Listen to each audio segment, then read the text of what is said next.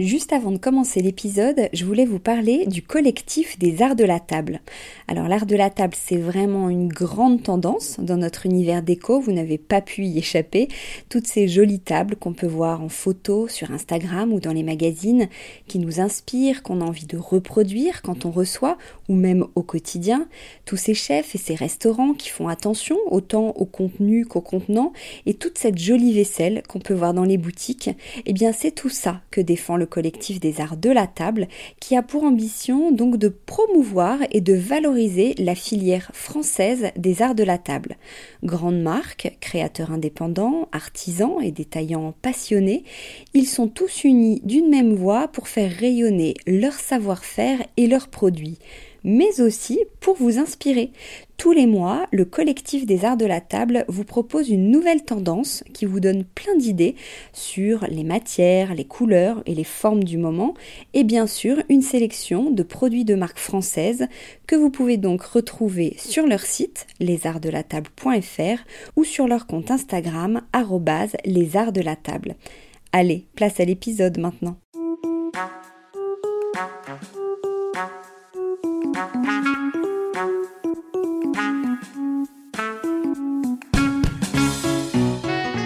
Dans Décodeur, le podcast qui parle de celles et ceux qui font la déco aujourd'hui. Je m'appelle Hortense Leluc et à chaque nouvel épisode, j'invite à mon micro des pros de la déco. Un architecte ou un designer, une marque que vous aimez ou que vous allez découvrir, un entrepreneur, un créatif ou un influenceur, quelqu'un que vous allez connaître ou pas, mais qui dans tous les cas va nous parler déco et envers du décor. Rencontres, savoir-faire, actu, tendances, conseils, ici, la déco, ça s'écoute.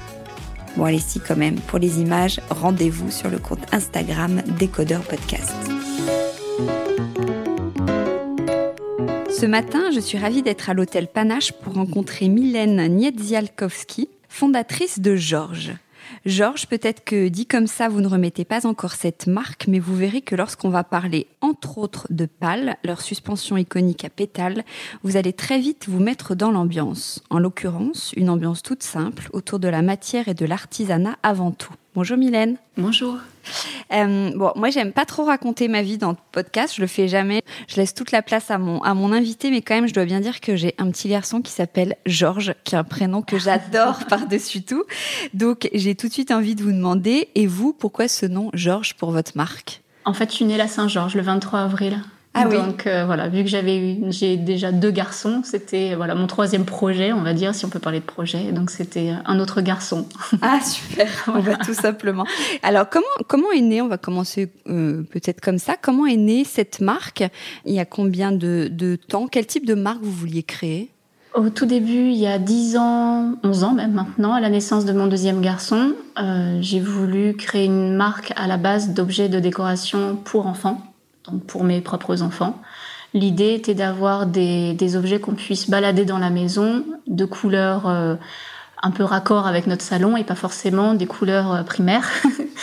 Donc euh, j'avais créé un tapis de jeu en lin lavé avec un, un rembourrage issu de d'anciens futons ou de matelas militaires. Donc j'allais beaucoup chiner chez les bahus locaux. Et je faisais donc j'avais fait ça, donc des, des, des, petits futons pour enfants, des serres-livres avec du bois des Pyrénées. L'idée était déjà un petit peu de sourcer euh, au plus près de au plus près de chez moi.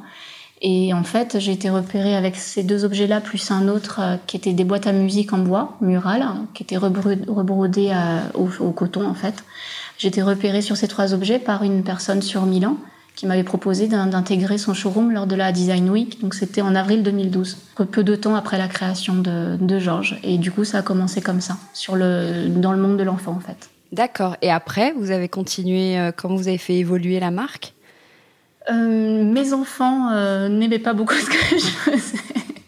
non, mais je, le, le, monde de l'enfant était trop trop petit pour moi. Bon, Peut-être que ça ne l'est pas pour d'autres, mais en tout cas, je ne m'éclatais pas assez dans l'enfant. Pour moi, c'était trop restreint je me suis posée, je me, suis dit j'ai envie de faire tout pour la maison en fait. Donc euh, toujours une, euh, envie de, pièces nomades qu'on puisse balader du salon à la salle de bain pour j'aime bien les maisons qui vivent et qui euh, voilà qui changent de couleur un peu tout le temps de, décoration également donc j'ai voilà j'ai fait une nouvelle gamme plus large Oui, d'accord. Alors, on va parler de cette suspension iconique. Racontez-nous l'histoire de la suspension PAL. Alors en fait, PAL vient de, à la base de paravent que je faisais en rotin, en laiton et en étamine de coton que je peignais à la main. L'idée de ces paravents, c'était des, comme des, espèces de grands nuages qu'on pouvait mettre en set de, plusieurs pièces, d'environ 60 à 80 cm pour euh, contrecarrer un peu la mode du rideau ou séparer des grands open space. Et je les avais présentés, ces paravents, du coup, à Maison et Objets, donc il y a un petit moment, tout début où je faisais Maison et Objets.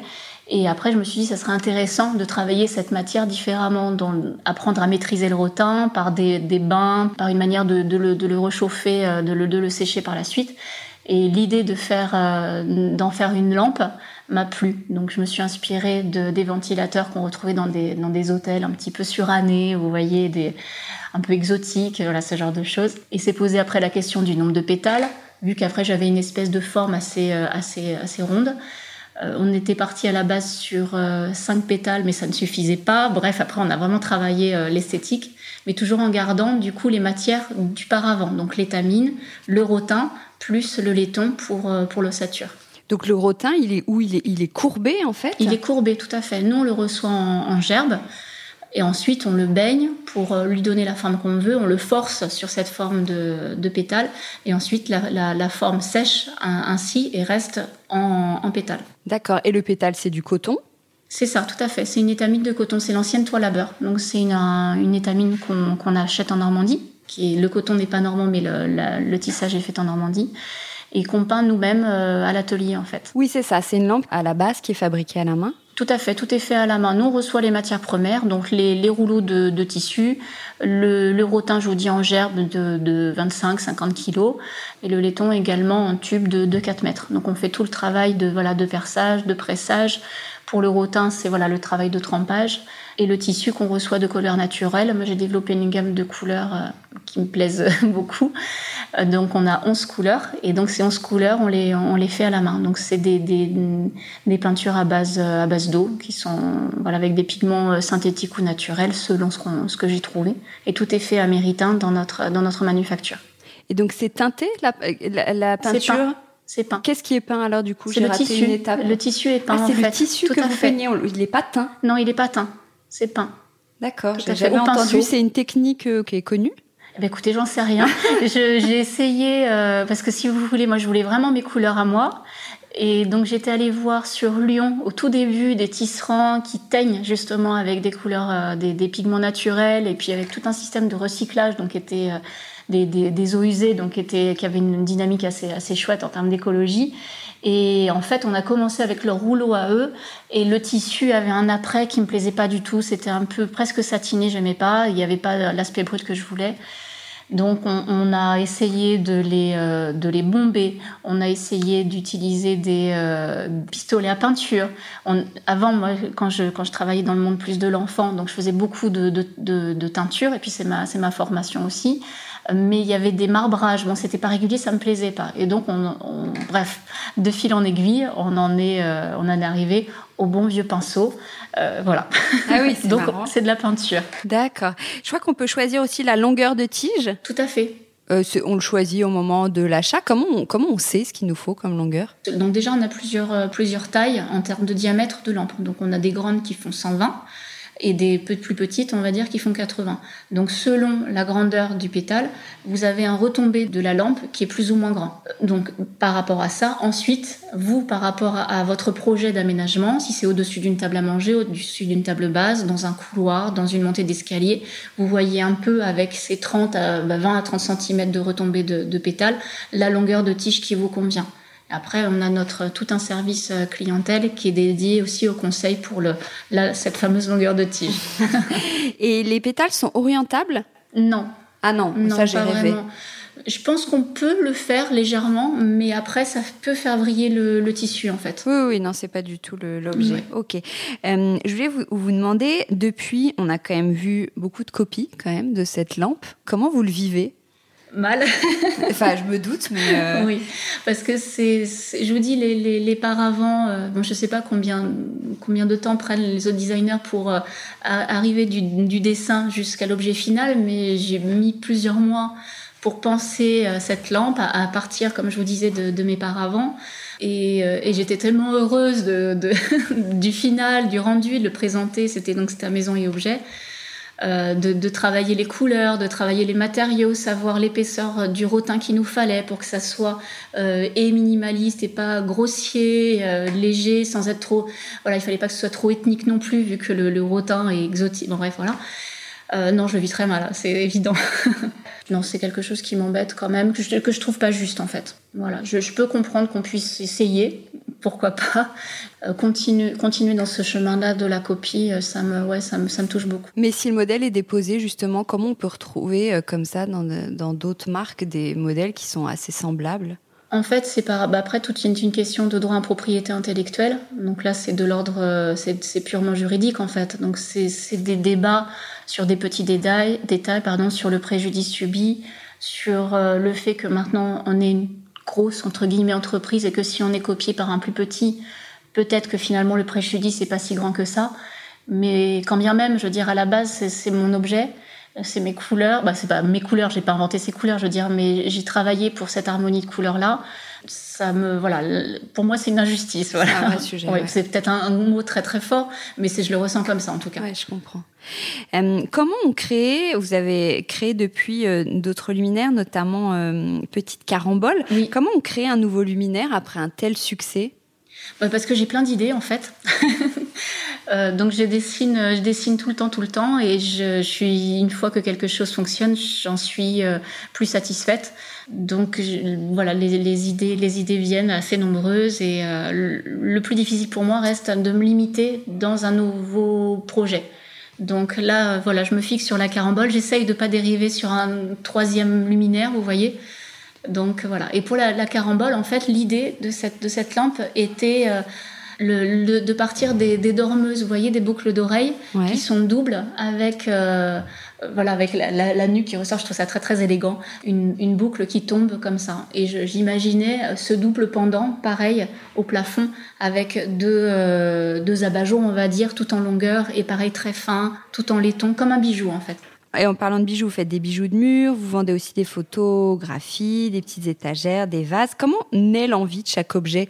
Est-ce que vous fonctionnez par collection, par exemple ou euh? Non, pas vraiment. Je, fonctionne en fait pour moi par rapport à mes besoins, est-ce que j'ai envie chez moi, ce qui me plairait un mur vide Est-ce qu'on le laisse vide Est-ce qu'on y met un tout petit truc, un tout petit élément au-dessus d'un mur, au-dessus d'un lit, pardon euh, Est-ce qu'on met une tête de lit euh, un peu classique Est-ce qu'on euh, met plus quelque chose, ben, un mur tout plein de tout plein de petits objets Voilà, je, m'assois et je vois un petit peu chez moi ce que j'aimerais et du coup ne pas saturer avec une seule matière.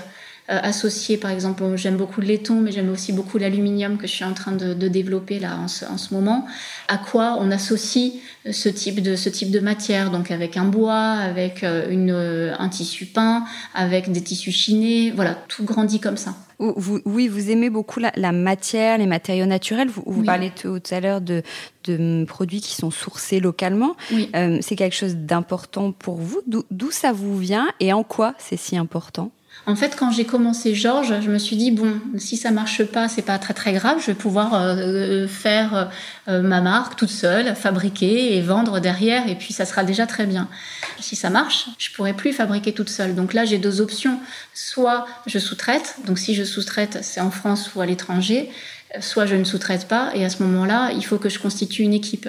Et c'est ce, ce choix que j'ai fait. Et du coup, c'est, beaucoup, c'est une autre aventure, hein, mais c'est très très enrichissant parce que maintenant, vous voyez, bon, moi j'étais très très fière de, ma palle et puis de tous les objets qui, sortent, on va dire, de ma tête au final.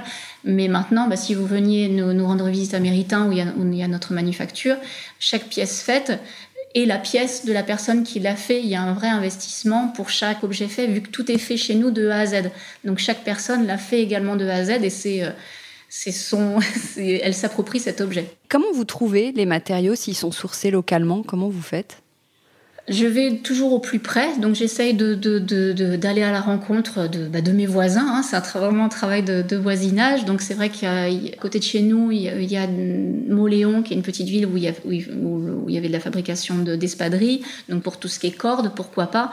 Et un tel me renvoie vers un tel, et ainsi de suite. Et je peux comme ça avoir un petit réseau local. C'est un réseau quand même que j'agrandis parce que je ne trouve pas tout au niveau local quand même. Il faut pas, voilà, faut pas se mentir par rapport à ça. Par exemple, le rotin, il vient... Euh, d'Indonésie. Je crois que c'est le seul fournisseur au monde de rotin. Donc euh, après le reste, voilà, j'élargis mon, mon, cercle jusqu'à, euh, on va dire, les limites françaises si je peux. Et par contre, sur la fabrication, elle est 100% française. Tout à fait. Oui, chez nous. C'est nous qui la, qui la faisons de A à Z. Et d'où vient cet amour de l'artisanat? Mes grands-parents sont du côté euh, paternel sont artisans. Donc ma grand-mère était tapissière d'ameublement et mon grand-père était joaillier, bijoutier joaillier. Donc j'ai grandi, euh, c'était assez chouette parce que mon grand-père avait des gros rouleaux de, de gourmettes, vous voyez, des, il avait des, des, centaines de mètres de gourmettes. C'était assez incroyable. Et ma grand-mère, euh, voilà, avec ma grand-mère qui avait voilà tout son, tout son atelier de, de couture, avec ses rouleaux de tissu, on allait, euh, voilà, on était sur Paris à l'époque, on allait au marché Saint-Pierre. moi, je dessinais des robes ou des choses que, dont j'avais envie, et après on patronnait ensemble et on cousait. Voilà, quand j'étais toute petite et puis adolescente, c'était un peu. Après, bon, j'ai appris tout, j'ai continué toute seule à, coudre, voilà. Mais vous avez fait une formation autour de Non, de la couture, non. J'ai appris euh, petite en fait. Non, mais pas forcément la couture, même autour de l'artisanat ou pas forcément? Quel est votre parcours avant d'avoir créé Georges? Mais en fait, je viens plus du, social. Donc, j'ai travaillé euh, auprès d'enfants malades et polyhandicapés pendant plusieurs années avec l'Institut Curie notamment quand du coup j'ai eu mes enfants, j'ai plus été capable de faire ça, j'étais plus du tout aidante, donc c'était trop difficile pour moi. Et du coup, j'ai suivi une formation à l'école des beaux-arts, mais en, en, amateur, en cours libre en fait, donc autour de tout ce qui était technique d'impression. Donc d'où, euh, voilà, moi j'ai appris la gravure, la sérigraphie, euh, tout ce qui est teinture, c'est venu après avec le travail des pigments. Et voilà, j'ai fait ça pendant deux ans avant de, de, de créer Georges. D'accord. Ah, vous parliez de la manufacture, donc en fait, ça se passe, euh, ça se passe où? C'est Méritain, c'est ça. Donc notre, voilà, notre tous nos objets en fait sont, sont faits effectivement donc à Méritain. Méritain est dans le sud-ouest de la France, dans le Béarn. Et on a euh, une, une, boutique qui est à Bayonne, donc dans le Pays Basque, qui est également une boutique atelier, donc où il y a également de la confection. Donc sur Méritain, on y est depuis juillet 2020.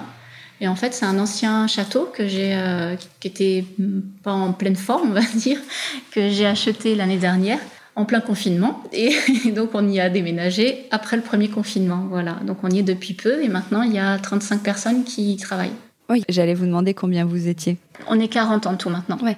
Et vous, vous êtes de cette région Non, pas du tout. Moi, je suis née euh, en banlieue parisienne. Et j'ai grandi dans le sud-est de la France, euh, dans le Var hier. Donc d'où vous vient cet attachement là pour le, Pays Basque de, de tout, tout faire euh, là-bas? Ben, J'y suis allée pour des, on y a déménagé pour des raisons personnelles et puis mes enfants sont nés là-bas et c'est mon, je, suis très bien là-bas, même si le soleil du Var me manque. oui, un peu moins chaud. euh, j'ai vu que vous faisiez du linge aussi. Oui, tout à fait. Donc c'est une collection que j'ai commencé, je pense, cet, euh, cet hiver. Donc l'idée, moi, ce qui me plaît beaucoup aussi, c'est de récupérer euh, du linge ancien. C'est ce que je fais depuis très, depuis bien une quinzaine d'années. Donc j'ai des, quantités pas possibles de, de, linge, que ce soit des motifs ou des, du, du, des draps en fait, hein, tout simplement. Donc du métis, des, des, belles matières un peu rugueuses. Donc c'est vrai que c'est du brut, hein, donc c'est pas du satin de coton, des choses comme ça. Et l'idée c'était de faire euh, de faire une collection euh, de pièces uniques. Donc tout est peint à la main. Donc chaque euh, housse de couette, chaque euh, euh housse d'oreiller est peinte sur pièce. Donc chaque pièce sera, sera unique.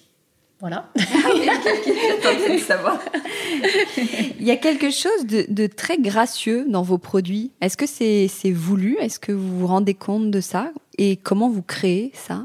Euh, non, je m'en rends pas compte du tout. Euh, non, en fait, si vous voulez, euh, comme je vous disais tout à l'heure, j'ai plein plein d'idées de d'objets, de, meubles, même de, de, de maisons. Euh, là, on est en train de, de fabriquer une maison nomade pour la dynamique de, de Milan, une collection de, de meubles de jardin, de rideaux, de pans de bref, euh, j'ai plein plein plein d'idées. Euh, L'idée, c'est que quand, quand je, pars du dessin jusqu'à une pièce finie, si elle me plaît, euh, c'est le, seul de mes critères en fait. Euh, J'essaye de pas partir dans tous les sens au niveau des couleurs parce que j'aime beaucoup aussi des choses qui peuvent être très très kitsch. et ce c'est pas Georges, clairement pas.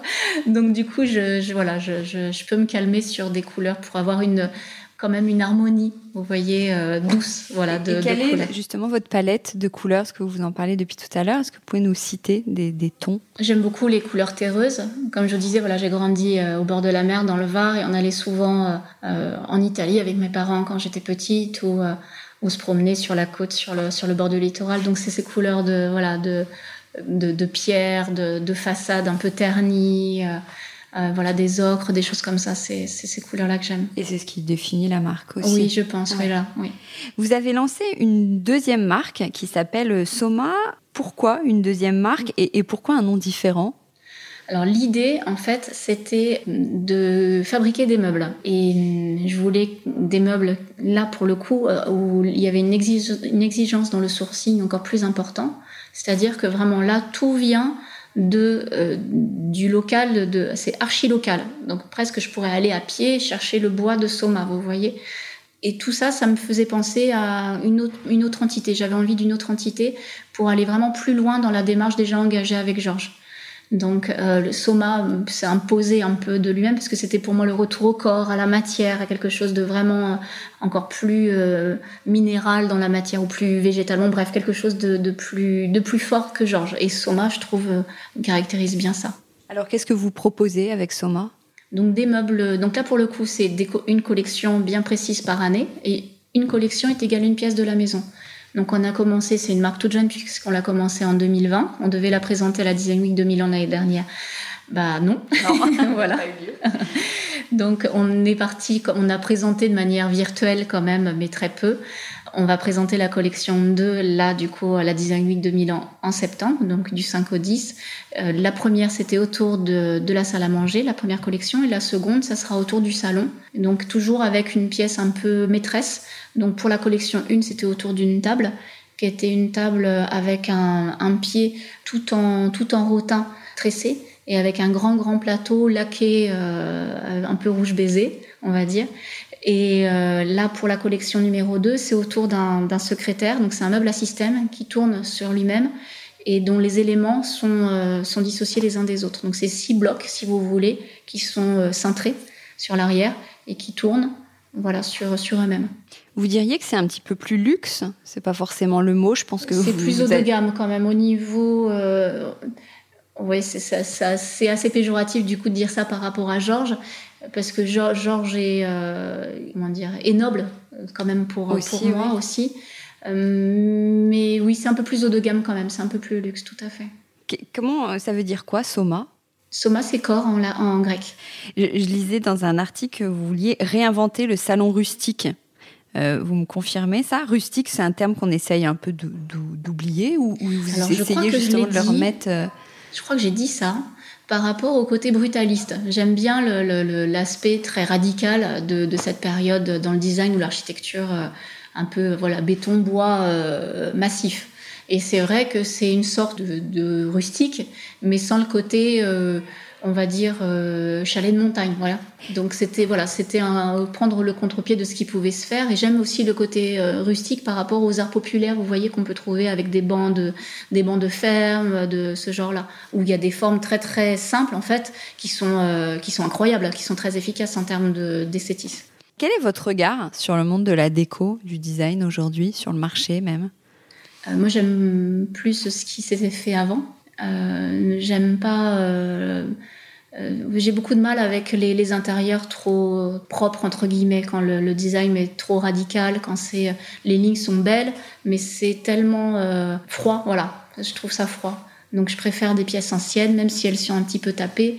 Et j'essaye du coup dans les pièces que je fais de, de voir les irrégularités et que si vous venez vous acheter par exemple une table et, chez nous et qu'il y a plusieurs tables, bah, vous aurez votre table parce que celle-ci elle aura un nœud à cet endroit-là ou elle aura, euh, voyez, on voit la, matière dessous et parfois dans le design contemporain, je trouve qu'on la voit pas assez. C'est tellement euh, parfait que euh, finalement, même si ça peut être une pièce unique, euh, bah, elle, est, trop, est trop froide pour moi. Ouais. Euh, vous ouvrez un nouveau showroom là à Paris? Oui. Pourquoi à Paris maintenant? On a beaucoup de clients sur Paris et euh, l'idée c'est de développer nos, nos, boutiques en propre, Donc on a ouvert à la maison, on va dire, à Bayonne, vu que c'est à côté de, notre fabrique. Euh, L'idée de, de, Paris, c'était le premier pas vers d'autres vers d'autres ouvertures de boutiques. Donc ça nous semblait euh, voilà cohérent après dans notre dans notre développement. Et donc il y aura Soma et Georges. C'est ça, il y aura Soma et Georges. Donc c'est un, un, local qui fait 185 mètres carrés, qui est sur cours. Donc ça va être dans un premier temps sur rendez-vous, on verra après pour le pour faire venir du, du monde. Et la particularité de ce local, c'est qu'il y a également un, appartement, ben, un petit appartement sur, sur l'arrière, qui sera également meublé et accessoirisé, quand Soma et Georges, avec des pièces, euh, des pièces chinées également pour donner un petit peu de, de chaleur. Vous, vous habitez dans le, le, à côté de la manufacture, dans ce, dans ce château? Non, j'y étais euh, sur le premier été pour euh, le faire, pour faire les premiers travaux d'aménagement avant que l'équipe arrive. Donc on a vécu en été à la campagne avec mes, mes garçons. Et non, maintenant j'habite, euh, voilà, on est, on est ailleurs. Ouais, à quoi ça ressemble chez vous? C'est comment? C'est une maison des années 70. C'est une maison de, maison d'archives des années 70, très atypique parce que euh, c'est une maison de plein pied, mais où il y a des marches de partout. Donc on descend, on monte euh, tout en longueur. Donc avec voilà cette chaleur que j'aime, des, fenêtres en, bois, des voilà des, doubles plafonds, un salon euh, en, contrebas avec une cheminée, comme on peut retrouver dans d'autres maisons de, ces années-là. Quelle, est votre euh, pièce préférée chez vous? Euh, je pense que c'est mon salon justement, parce que c'est un salon qui est ouvert avec une mezzanine où il y a ma, chambre. Donc quand je suis toute seule, en fait, je pourrais vivre que dans cette partie de la maison. Vous voyez, il y a tout. donc il y a les livres, il y a mon piano, il y a le salon, la cheminée pour le feu, et ma chambre au-dessus. vous achetez souvent de la déco? Oui. Quel est votre dernier achat, par exemple? Mon dernier achat, eh ben, j'ai racheté un fauteuil loop de Willy Gull. Voilà, pour la, la boutique. Moi, c'est, je, je, je, me fais rarement des achats pour moi, donc j'achète pour, pour Georges. Et chez vous alors? Et chez moi, le dernier achat que j'ai fait chez moi, oh, je sais pas du tout. J'achète beaucoup de livres pour moi, ça serait plus des livres. Ouais. Euh, c'est bientôt les, les vacances. Quand on, quand on habite dans une jolie région comme la vôtre, est-ce qu'on part quand même? Euh, oui, là cet été, je pars euh, dans le sud-est.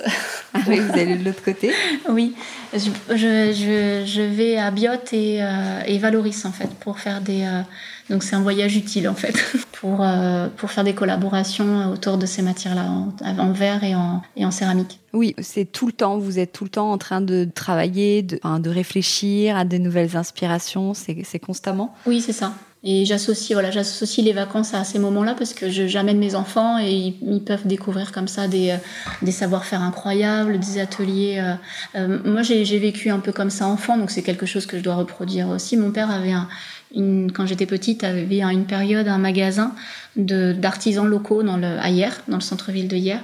Et du coup, ils m'emmenaient voir le potier, euh, voir euh, le tisserand, et euh, c'était incroyable, les, odeurs, les, savoir-faire, voir quelqu'un qui, d'un tour à poterie, en cinq minutes, hop, fait un vase. J'étais, j'étais hallucinée. Donc à chaque fois, j'amène mes enfants, et là, on va voir du coup les, souffleurs de, de biote, comment on fait un flammé à Loris, ce genre de choses. Qu'est-ce que vous faites, vous, pour vous détendre? Justement, ce sont des activités plutôt manuelles ou vous l'avez déjà dans votre métier? Euh, pour me détendre, je, je, dessine. Ah oui. je dessine, je, je, joue au piano. Et pour, pour Soma ou Georges ou pas forcément euh, Si, toujours. toujours. J'essaye, je m'essaye un peu à la peinture en ce moment parce que j'aimerais faire, euh, faire des, des, des toiles, bah, peindre. Mais j'ai un souci avec les assortiments de peinture, donc je suis qu'au début, on va dire, de, de ça. Je suis pas satisfaite de, de moi. De vous encore. Euh, vous avez un univers qui est assez bien euh, défini, qui est assez clair. Qu'est-ce que vous pensez d'Instagram? Ah, j'aime bien. Ouais, ça vous inspire ou au contraire, vous pouvez vous dire, vous disiez tout à l'heure, les intérieurs peuvent se ressembler un peu? Je prends Instagram un peu comme, un, comme une bibliothèque géante, donc j'enlève souvent des gens.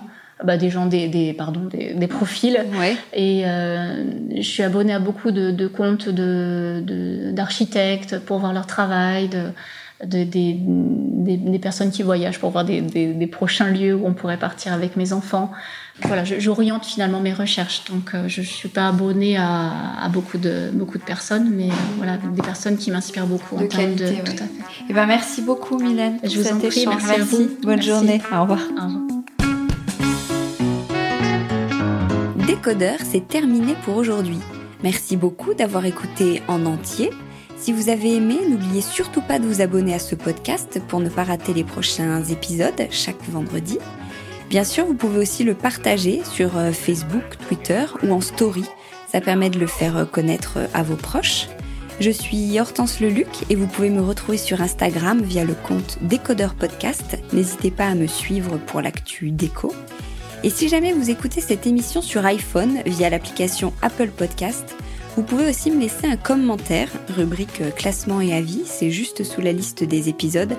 Les 5 étoiles me font toujours très plaisir et surtout, elles permettent de faire connaître Décodeur encore plus largement et de partager l'univers de la déco avec le plus grand nombre. Voilà, merci et à très bientôt alors, ici ou ailleurs.